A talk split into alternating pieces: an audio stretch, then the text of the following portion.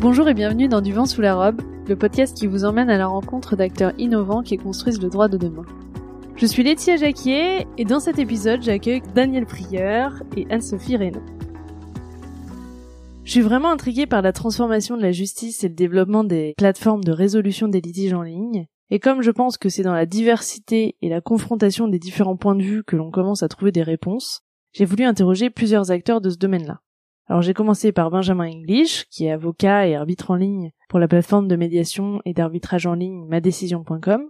Et puis j'ai échangé avec Thomas Casuto, qui est magistrat à la Cour d'appel de Paris. Vous pouvez retrouver ces épisodes dans la liste de votre plateforme préférée. Et aujourd'hui, je vous propose de découvrir l'approche de Daniel Prieur et Anne-Sophie Reynaud, une approche un petit peu différente puisque elles se sont créées un rôle de tiers de confiance. En effet, elles ont fondé Conflict Planner avec l'objectif de faire le lien entre les entreprises et les plateformes de résolution alternative des litiges en ligne afin de promouvoir ces nouveaux usages auprès des entreprises et de permettre également un meilleur accès à la résolution de leurs litiges aux entreprises. Il y a eu de belles discussions, de belles réflexions et une petite surprise à la fin, alors écoutez bien jusqu'au bout et bonne écoute. Bonjour Laetitia. Bonjour Laetitia.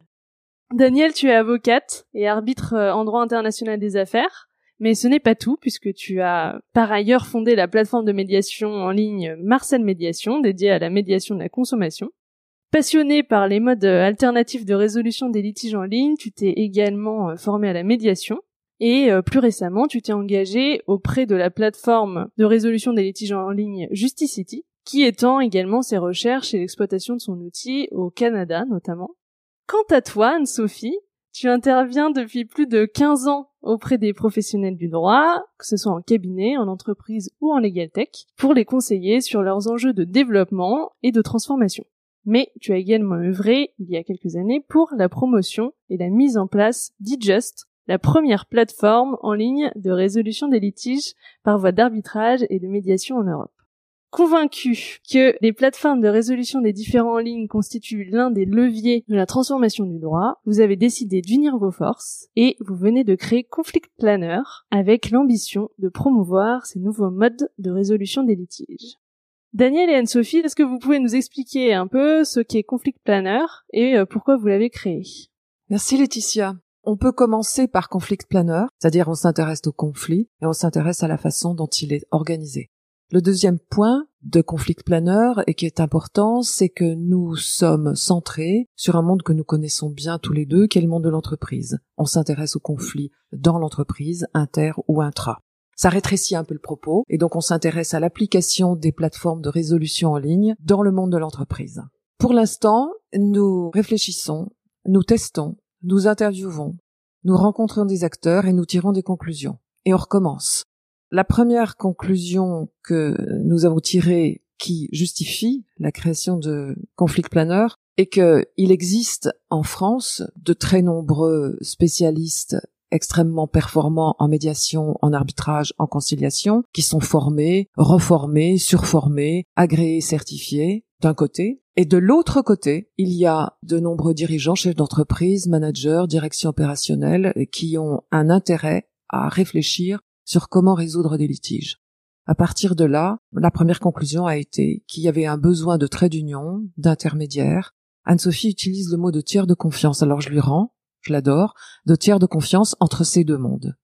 Merci Daniel. Ça fait quelques années, euh, oui, que l'on se bat pour euh, la compétitivité des entreprises et qu'on a identifié chacune dans notre coin et au contact d'autres professionnels, qu'il s'agisse d'entreprises ou d'institutionnels, les euh, enjeux de ces conflits inter-entreprises ou intra-entreprises et tous les problèmes qu'ils pouvaient soulever avec une justice qui est à plusieurs niveaux. Hein. Il ne s'agit pas de critiquer cette fonction régalienne de l'État, au contraire, de faire en sorte que chacun y trouve son compte. Donc ce que n'est pas Conflict Planner, ce n'est pas une énième Pradle, donc euh, plateforme de résolution des litiges euh, en ligne par mode alternatif, donc de résolution de ces litiges. Et cela n'est pas non plus un institut de formation ou une énième fédération ou association de médiateurs qui se regroupent pour essayer euh, de contacter les entreprises et surtout d'obtenir finalement des conflits. Donc, euh, si j'ai bien compris, ce que vous voulez faire au travers de Conflict Planner, c'est le trait d'union entre les entreprises et cette nouvelle façon finalement de résoudre des litiges via euh, les plateformes de résolution des litiges euh, en ligne. Et ça m'amène à ma prochaine question qui est euh, pourquoi avoir fait ce focus particulier sur les entreprises et de quels besoins ça part en fait? Alors, pourquoi l'entreprise? Ce sont des acteurs économiques qui ont un besoin de justice rapide, efficace, qui coïncide avec le temps de l'entreprise, qui est faite de clôture d'exercice, de relance de commissaires aux comptes, de fidélité avec des fournisseurs et qui doit trouver des résolutions à ces litiges et à ces conflits qui coïncident avec leur temps à eux. Donc ils ont besoin de rapidité, d'efficacité, de sécurité. L'entreprise a également besoin, pas forcément d'un règlement qui déclare un perdant et un gagnant, puisque c'est un univers assez pragmatique où le besoin de continuer à nourrir le lien de confiance existe fort et de continuer à revenir aux affaires une fois que le conflit est résolu. Le creusement du tunnel sous la Manche euh, a fait l'objet d'un chantier extraordinaire où on avait mis en place un mediation board qui a travaillé 24 heures sur 24 et 7 jours sur 7 pour régler les conflits qui arrivaient sur le chantier puisqu'il n'était pas question de l'arrêter. Revenons aujourd'hui, en 2021, la vie de l'entreprise vit avec énormément de souffrance et de difficultés des temps d'arrêt. Ça, c'est un premier point. Quelques chiffres qui illustrent également l'absence de résolution des conflits. 62% des TPE-PME ne s'attachent pas à la résolution de leurs conflits, ne prennent pas contact avec un avocat et ont une certaine résistance plutôt forte à saisir un tribunal pour résoudre leurs conflits. Un autre chiffre éclairant et pas davantage, 56 milliards de créances ne sont pas recouvrées en France. Et tu penses que c'est dû à quoi? Là, on est sur le focus. Les litiges ne sont pas toujours pris en compte par les directions opérationnelles ou le dirigeant, bien davantage le dirigeant de PME, de TPE qu'un grand compte, parce que le monde judiciaire est un monde qui les impressionne, qui les inquiète, qui leur fait peur, qui est rattaché pour eux à des crimes, euh, des infractions graves, euh, qui est un peu le gardien des libertés publiques et pas forcément fait pour résoudre leurs litiges parce que euh, ça passe forcément et la plupart du temps par la visite chez un avocat et que c'est aussi une démarche à laquelle ils sont un peu résistants, sauf à avoir noué des liens de confiance, et parce qu'ils savent, et en ce sens malheureusement ils ont raison, en raison de la crise structurelle que traverse la justice aujourd'hui, ils savent que ça durera très longtemps. Donc ils préfèrent se débrouiller seuls, ou pire, mettre sous le tapis, se débrouiller et continuer à avancer. Donc il y a finalement une grande majorité des litiges qui n'est absolument pas résolu. J'en parle d'expérience il y a beaucoup de litiges qui ne sont pas résolus. Et chaque litige non résolu est un ferment toxique qui crée d'autres litiges. Le litige intra-entreprise non résolu est un pur désastre pour le fonctionnement de l'entreprise, qui crée des zones toxiques de litiges qui s'accumulent et qui finalement vont au dysfonctionnement grave. Oui, puis ça peut détruire des relations commerciales, euh, des, relations, humaines qui sont fondamentales puisque c'est la principale ressource de l'entreprise, la ressource humaine, et des relations euh, commerciales qui sont euh, également une des raisons d'être de l'entreprise.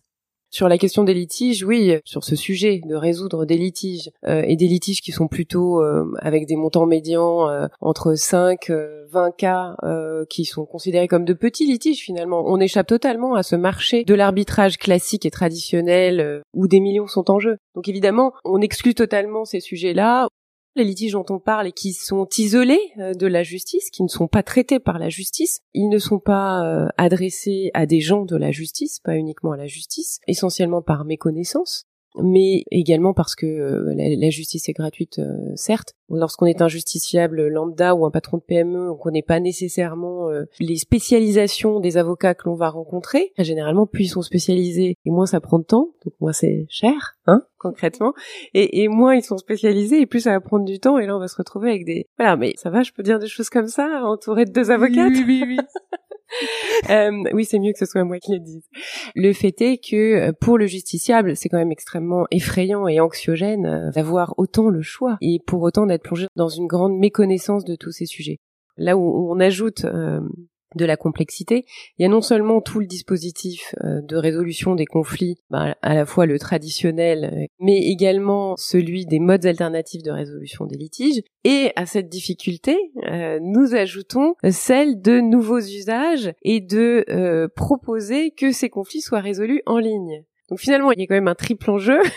Et en quoi justement vous pensez que, alors on peut le découper en deux temps, mais d'abord les modes alternatifs de résolution des litiges euh, et si on rajoute la couche d'après qui est en ligne peuvent euh, répondre aux mots que vous avez décrits Qu'est-ce que ça peut apporter par rapport à ce qui existe déjà, euh, que ce soit la justice étatique classique ou la version en présentiel de ces modes alternatifs de résolution des litiges Qu'est-ce que ça a de plus?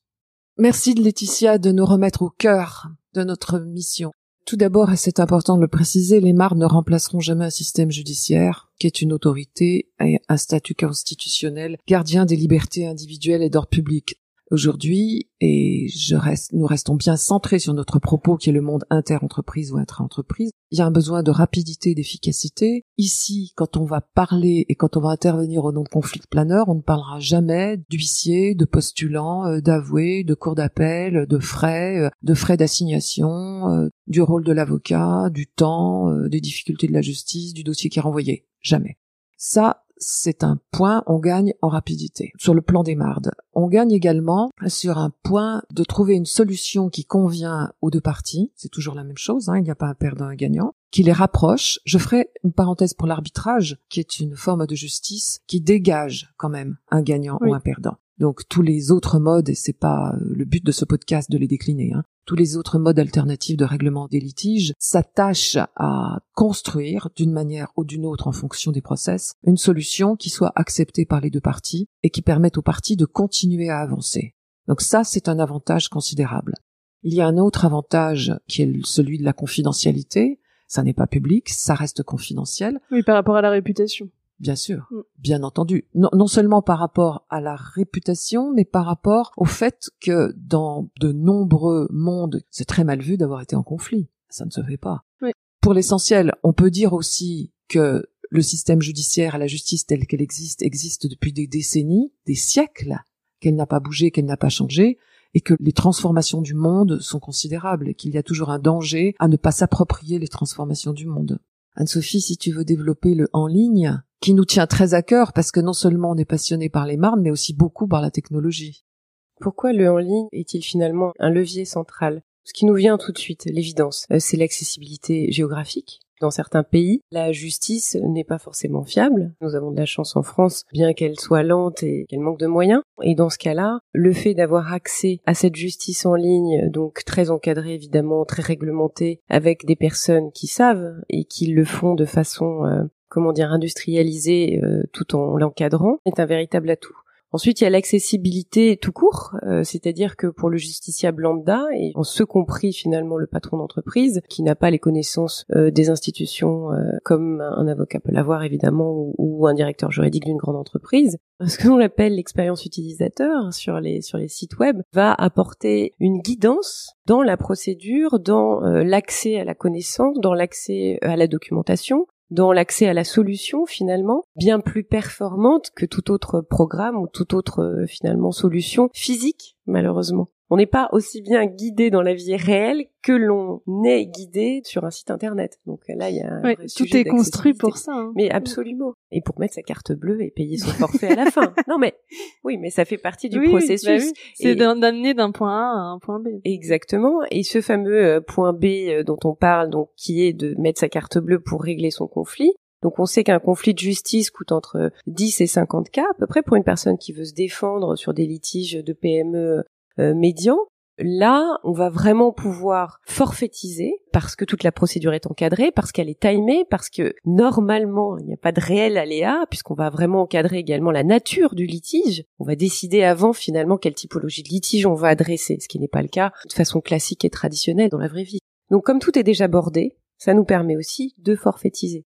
Donc cette accessibilité financière, c'est-à-dire à la prévisibilité financière, elle est aussi un des leviers centraux de cette justice. Oui, en ligne, c'est la deuxième jambe de notre mission, après avoir euh, développé l'avantage des mardes. En ligne, parce qu'il y a deux aspects.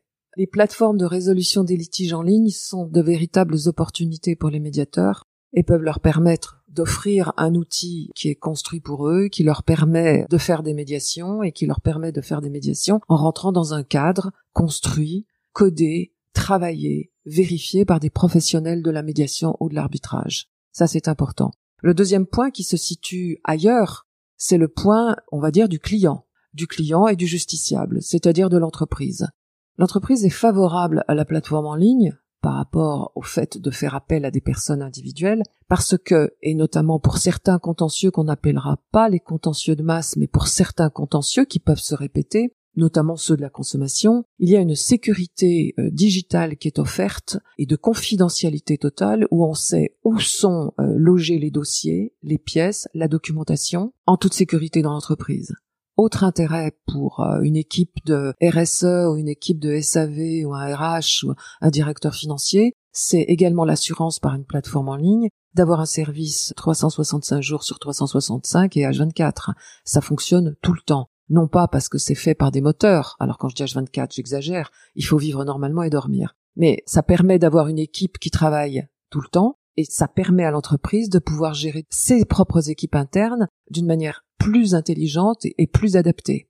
Après, ce qu'on voudrait dire également, euh, c'est que ces modes alternatifs de règlement des litiges sont des processus très performants qui sont exercés par des experts et qu'il faut en tout cas ça sera notre, euh, on va dire notre combat, de les mettre au, bon niveau de leur expertise. Il faut cesser, je parle de la France notamment, hein, de penser que la médiation est un pis-aller, un recours, un secours, et de confondre médiation et bénévolat. C'est un sujet sensible. Ça revient dans tous les tests qu'on a eus, les rencontres qu'on a eues. Un médiateur ou un arbitre est un expert, formé, agréé, qui exerce un métier extrêmement précieux, au secours d'une justice qui convient et qui conviendra à beaucoup de justiciables, mais on ne peut plus aujourd'hui traiter ces mardes comme un pis-aller ou le parent pauvre de la justice.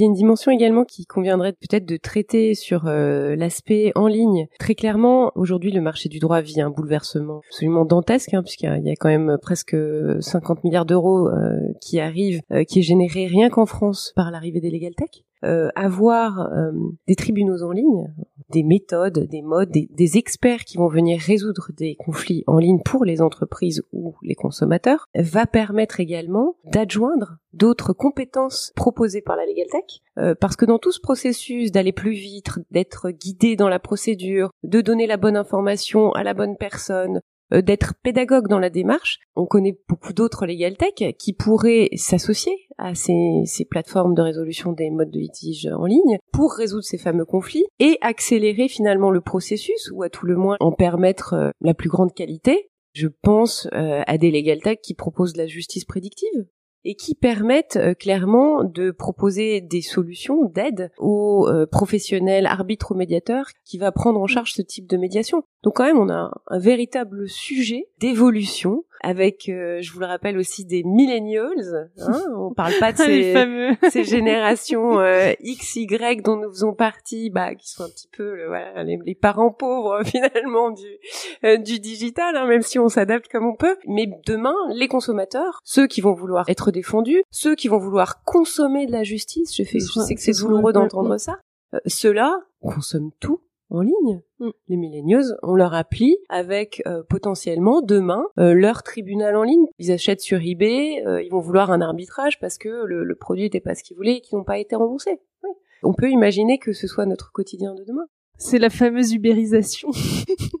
Tout se fait en ligne maintenant et euh, effectivement, euh, je pense que bah on en parle pour les professionnels du droit et là on en parle pour la partie résolution de litige bon, qui va avec aussi, mais je pense que ouais il faut commencer à s'adapter aussi aux justiciables de demain.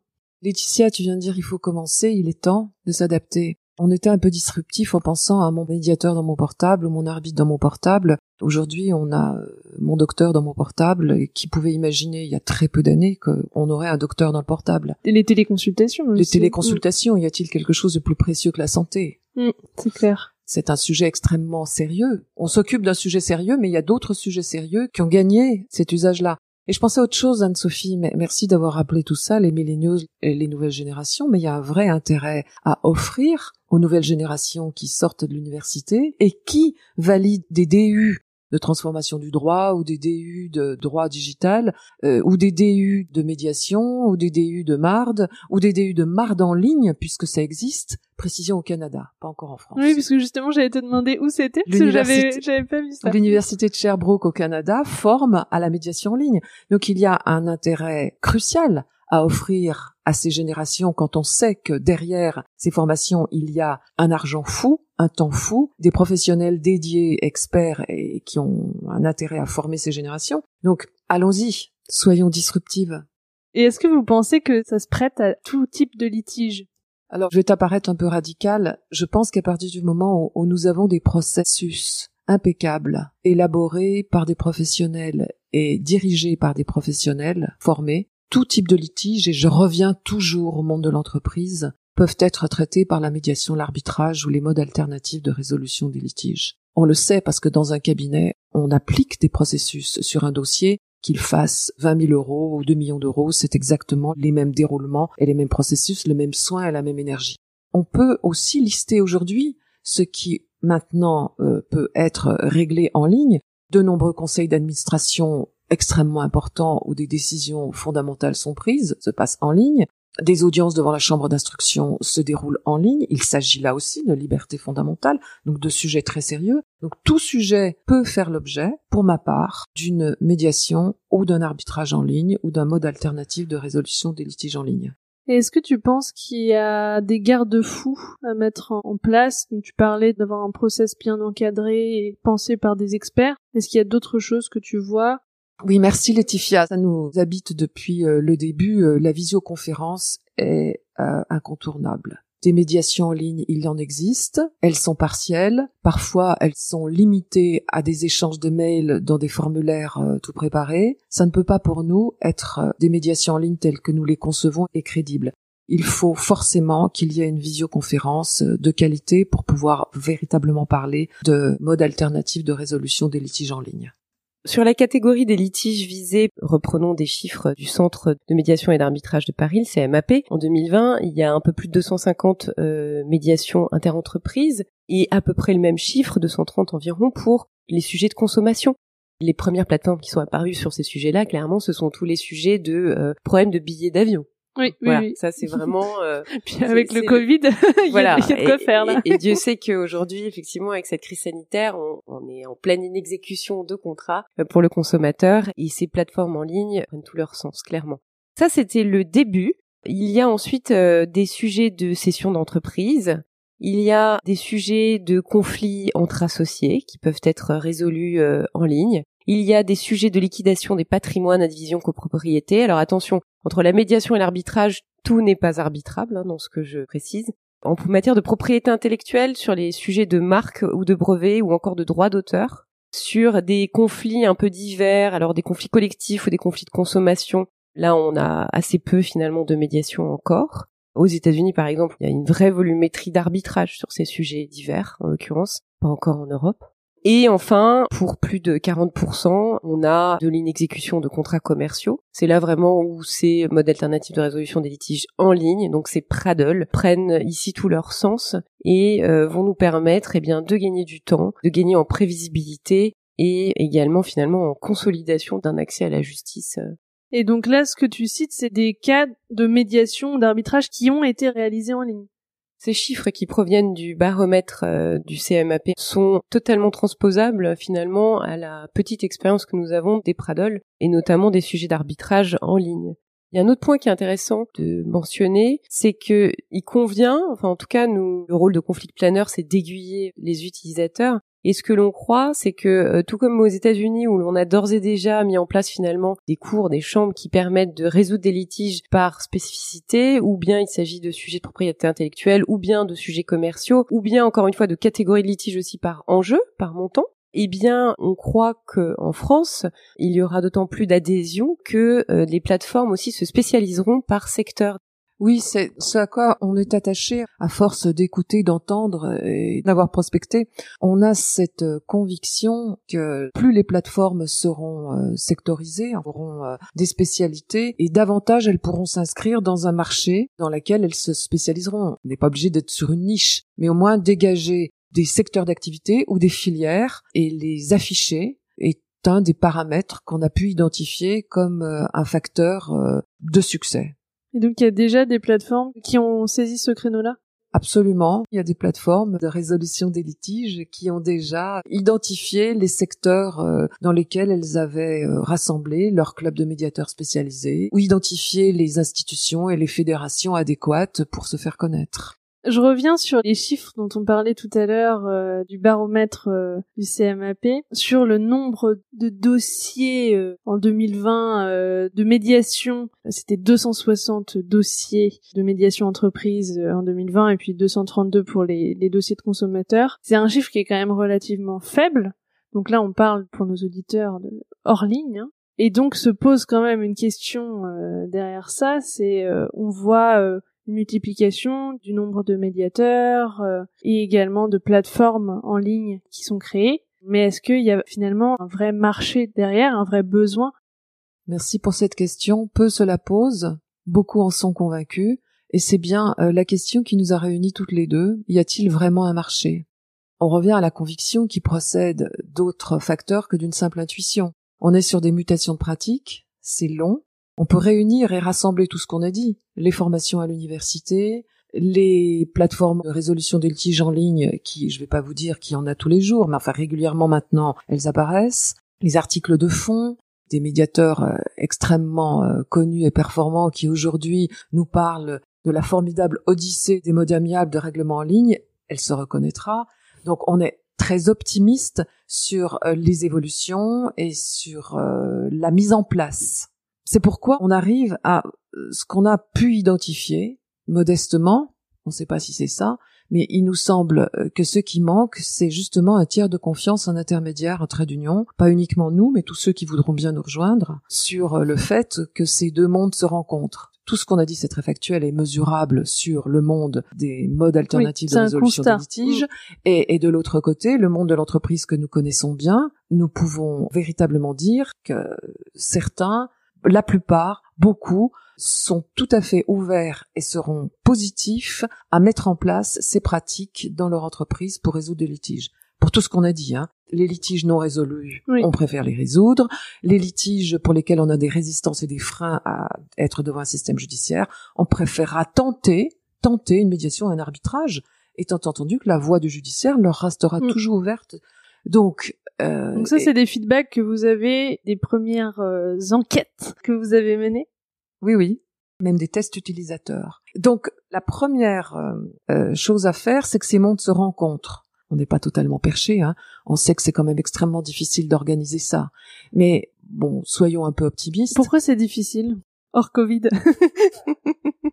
Pourquoi c'est difficile? Parce que pour l'instant nous sommes deux, mais on peut tout faire. Mais on peut imaginer déjà rien que le concept d'une agora, d'un carrefour, d'une rencontre entre des utilisateurs et des professionnels, des médiateurs, des avocats, des experts comptables, des dirigeants, des directeurs juridiques, des opérationnels d'entreprise, des fédérations. Ces mondes se rencontrent, se parlent sur un modèle à inventer. Pourquoi pas? Une sorte de colloque interactif, quoi. Un gros colloque interactif, mais qui ne soit plus de l'entre-soi qui ne soit plus on se retrouve entre médiateurs, on se retrouve entre arbitres. C'est vraiment mélanger. Euh, c'est vraiment mélanger tous les acteurs croit au mode alternatif de résolution des litiges, le camp des utilisateurs et le camp des experts, des professionnels, des acteurs. Ça, c'est une idée. Vous avez toutes les deux une expérience euh, auprès de plateformes de résolution des litiges en ligne. Et j'aimerais bien avoir votre retour d'expérience sur euh, les freins, mais surtout les leviers pour euh, permettre une diffusion, une utilisation plus massive de ces modes de résolution des litiges en ligne.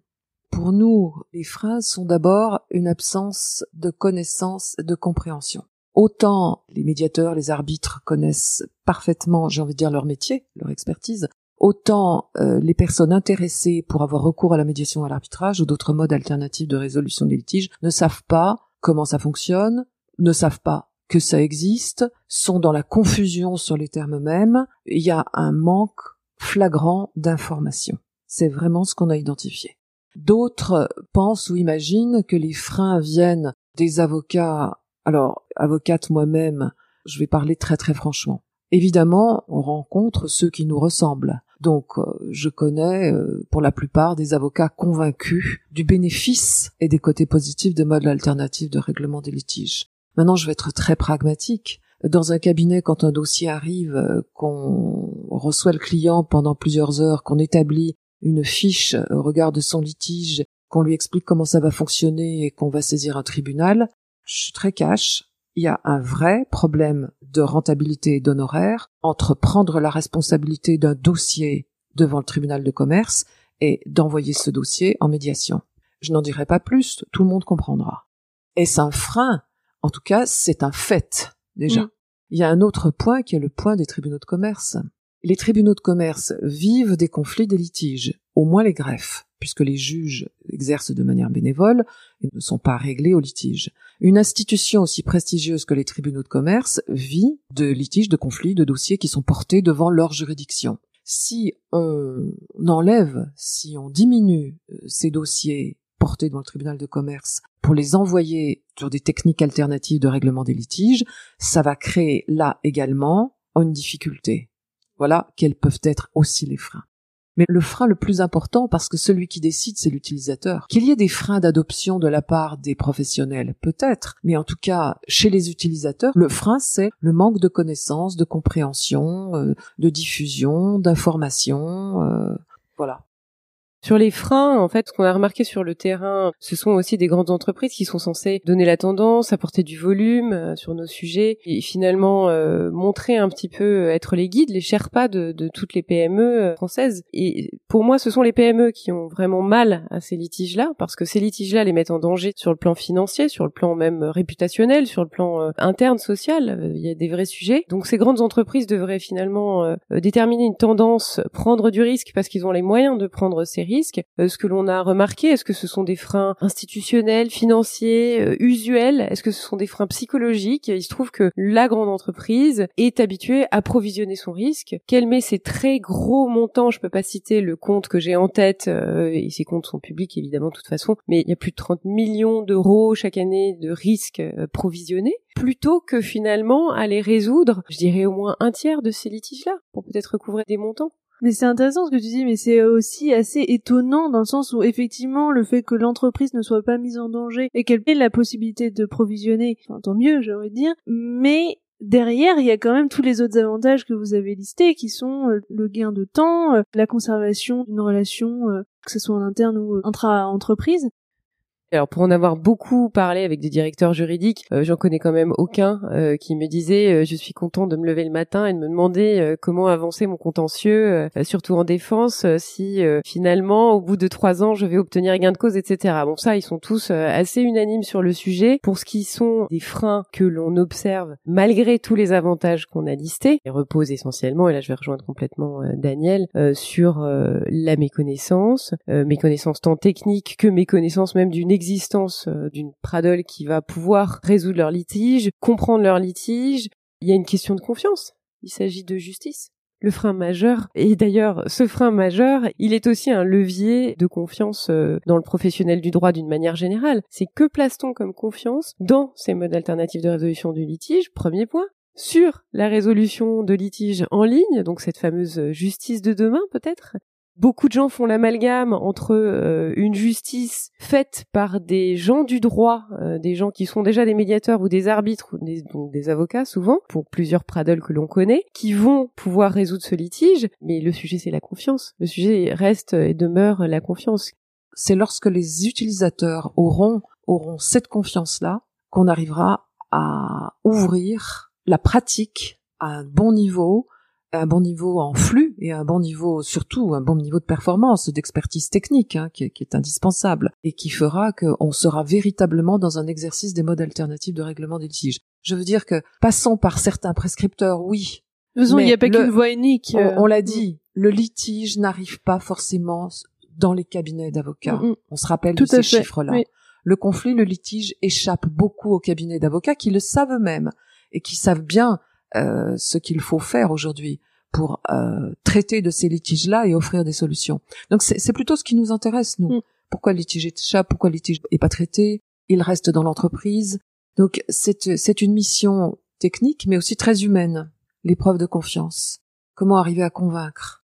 Parmi les erreurs qui ont été commises, aux États-Unis, c'est le marché qui fait le droit, finalement, qui fait la justice, qui emmène la legal tech. En France, c'est exactement l'inverse, voilà. C'est que les conséquences sont les suivantes. Nous pensions que les avocats, les professionnels du droit qui eux connaissent la matière, allaient pouvoir s'emparer du sujet et proposer cela à leurs clients. Mais alors là, double peine, chose qu'on n'avait pas identifiée non plus, c'est que en plus d'apporter quelque chose d'aussi disruptif, eh bien, non seulement on doit convaincre euh, l'avocat ou le juriste qu'il est juste, qu'il est euh, techniquement jouable de résoudre ce litige, qu'il va quand même gagner son argent, mais peut-être pas l'argent attendu ou l'argent habituel. Il y a ce premier point, tous ces freins psychologiques, toutes ces croyances, toutes ces habitudes qu'il va falloir confronter, mais en plus de cela, il va falloir que l'avocat convainque et vende à son client finalement ce projet, ce nouveau projet d'aller résoudre son litige sur une plateforme en ligne. Donc on parle bien finalement de double double obstacle. Le double obstacle absolu, oui, sur le marché, bien sûr. Donc là, notre propos, c'est vraiment plutôt d'aller informer le dirigeant et que nous croyons que c'est du marché, du dirigeant finalement, de l'actif, que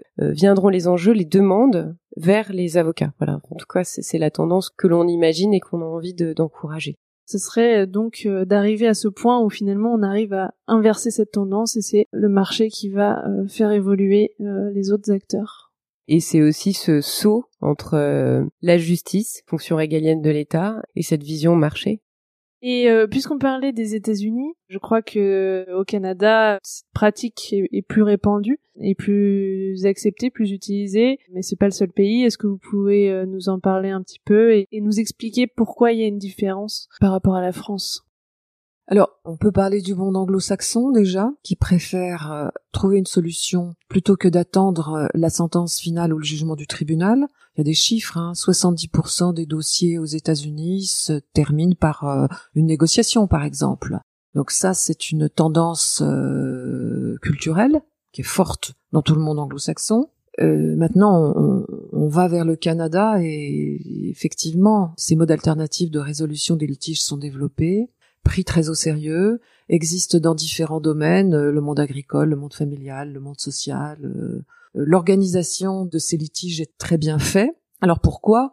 C'est une question euh, de culture et c'est une question politique. Probablement parce que l'écoute du marché est forte et que trouver des solutions pour satisfaire les justiciables est bien accepté. Peut-être également parce que il y a moins de complexité juridique.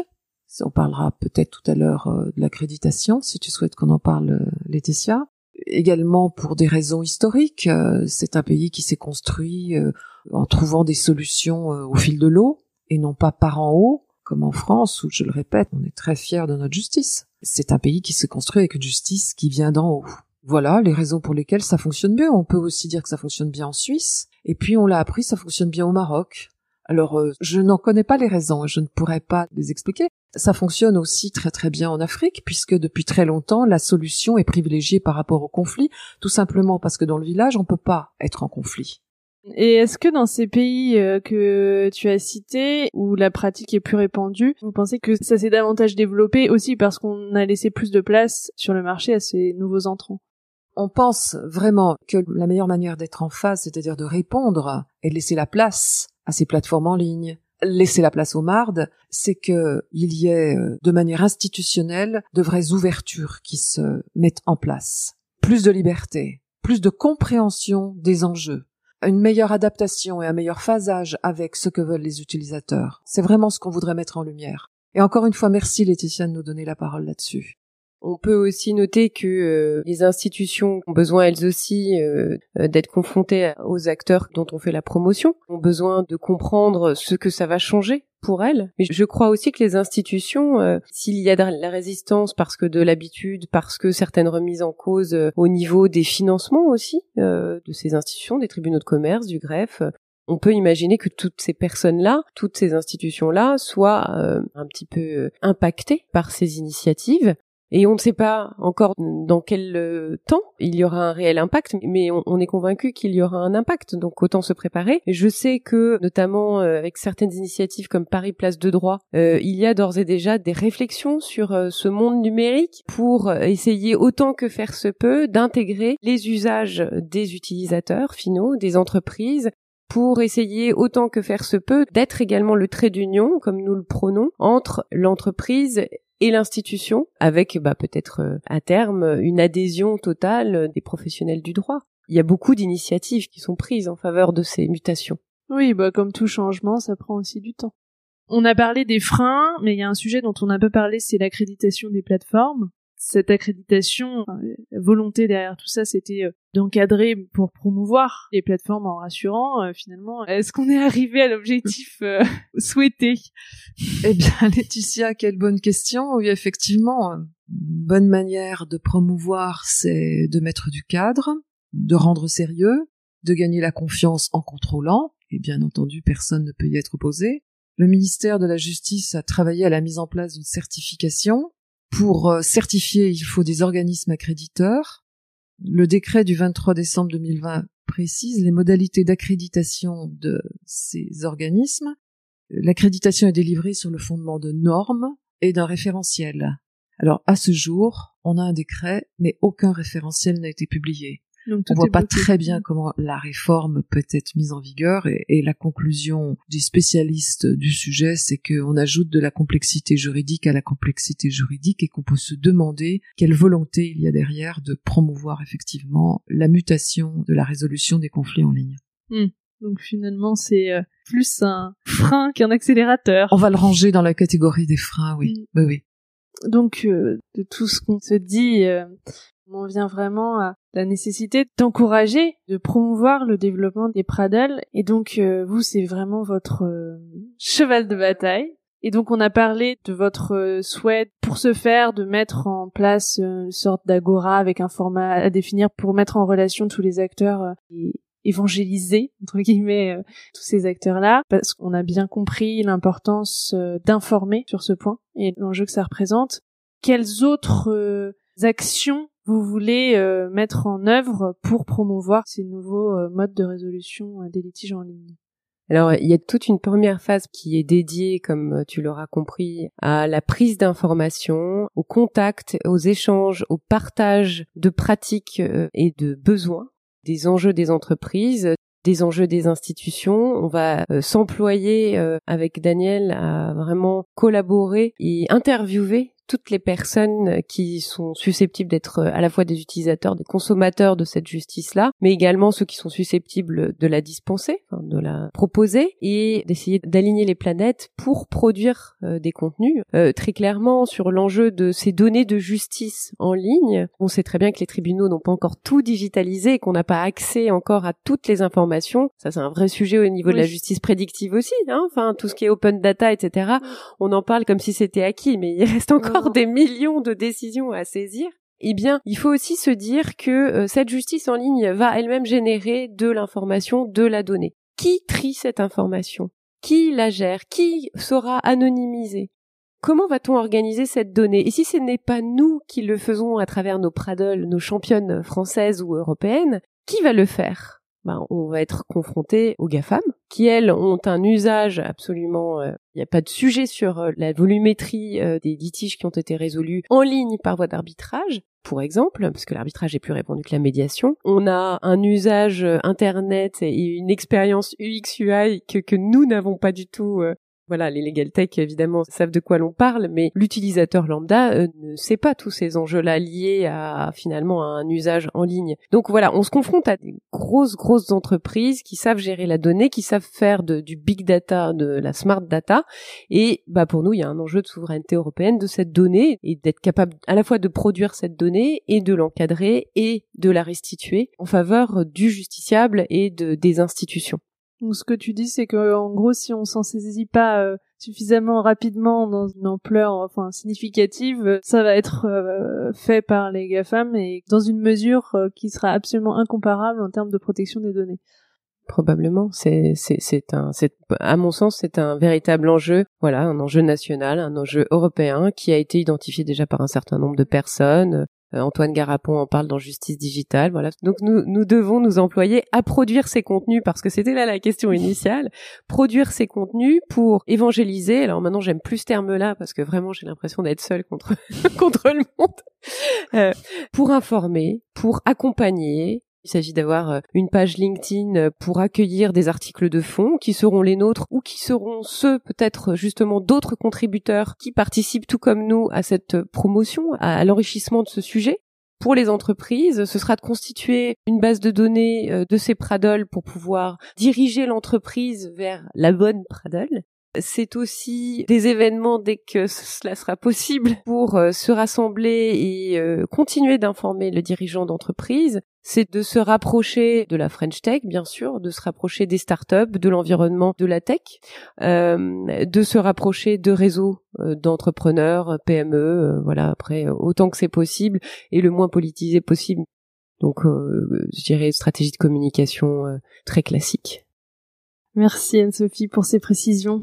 Daniel, est-ce que tu veux ajouter quelque chose là-dessus? Juste un, mot, notre place, c'est tenter de structurer ce qui existe entre l'offre et le besoin, avec non seulement un objectif d'information, mais aussi un objectif de tenter de structurer.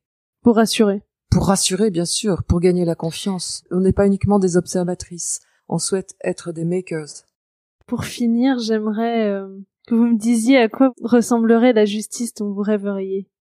Laetitia, je pouvais pas rêver de cette question. La justice idéale. Alors, euh, on pourrait faire de la philosophie, on pourrait dire euh, que chacune des parties soit contentée, on pourrait dire euh, une magnifique application du droit.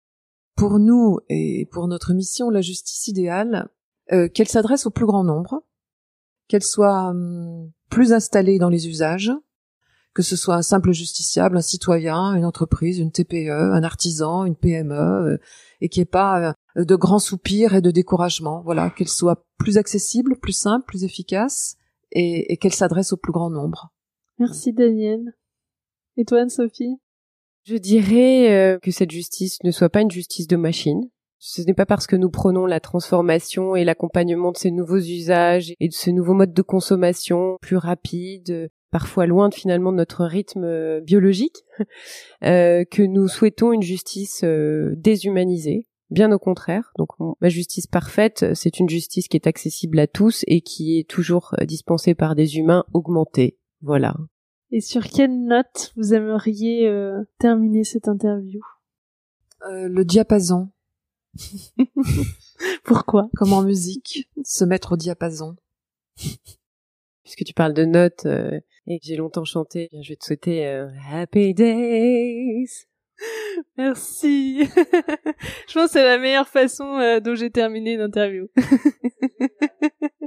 eh bien, merci beaucoup euh, Daniel et Anne-Sophie pour ces échanges. je les ai trouvés très riches, très intéressants. Et longue vie à votre projet et j'espère que ce podcast contribuera à faire évoluer les pratiques dans ce sens. Merci Laetitia de ton accueil, de ton optimisme, de la manière dont tu as conduit ça. Euh, quand tu espères, effectivement, on peut imaginer que c'est les débuts minuscules d'une petite euh, rampe de lancement. Merci beaucoup à toi. Merci Anne-Sophie. Eh ben, merci aussi euh, Daniel euh, et euh, je te suis personnellement très reconnaissante Laetitia d'avoir rendu possible cet échange et peut-être que ce partage voilà puisse se généraliser et irriguer les réflexions des différents intéressés et à terme des entreprises. Voilà. Merci beaucoup Laetitia pour cette contribution. Avec plaisir. À bientôt. Voilà, c'est terminé pour aujourd'hui. J'espère que l'épisode vous a plu. N'hésitez pas à me faire des retours sur cet épisode, me dire si ça vous a aidé, si vous trouvez que c'est intéressant, si le format vous plaît.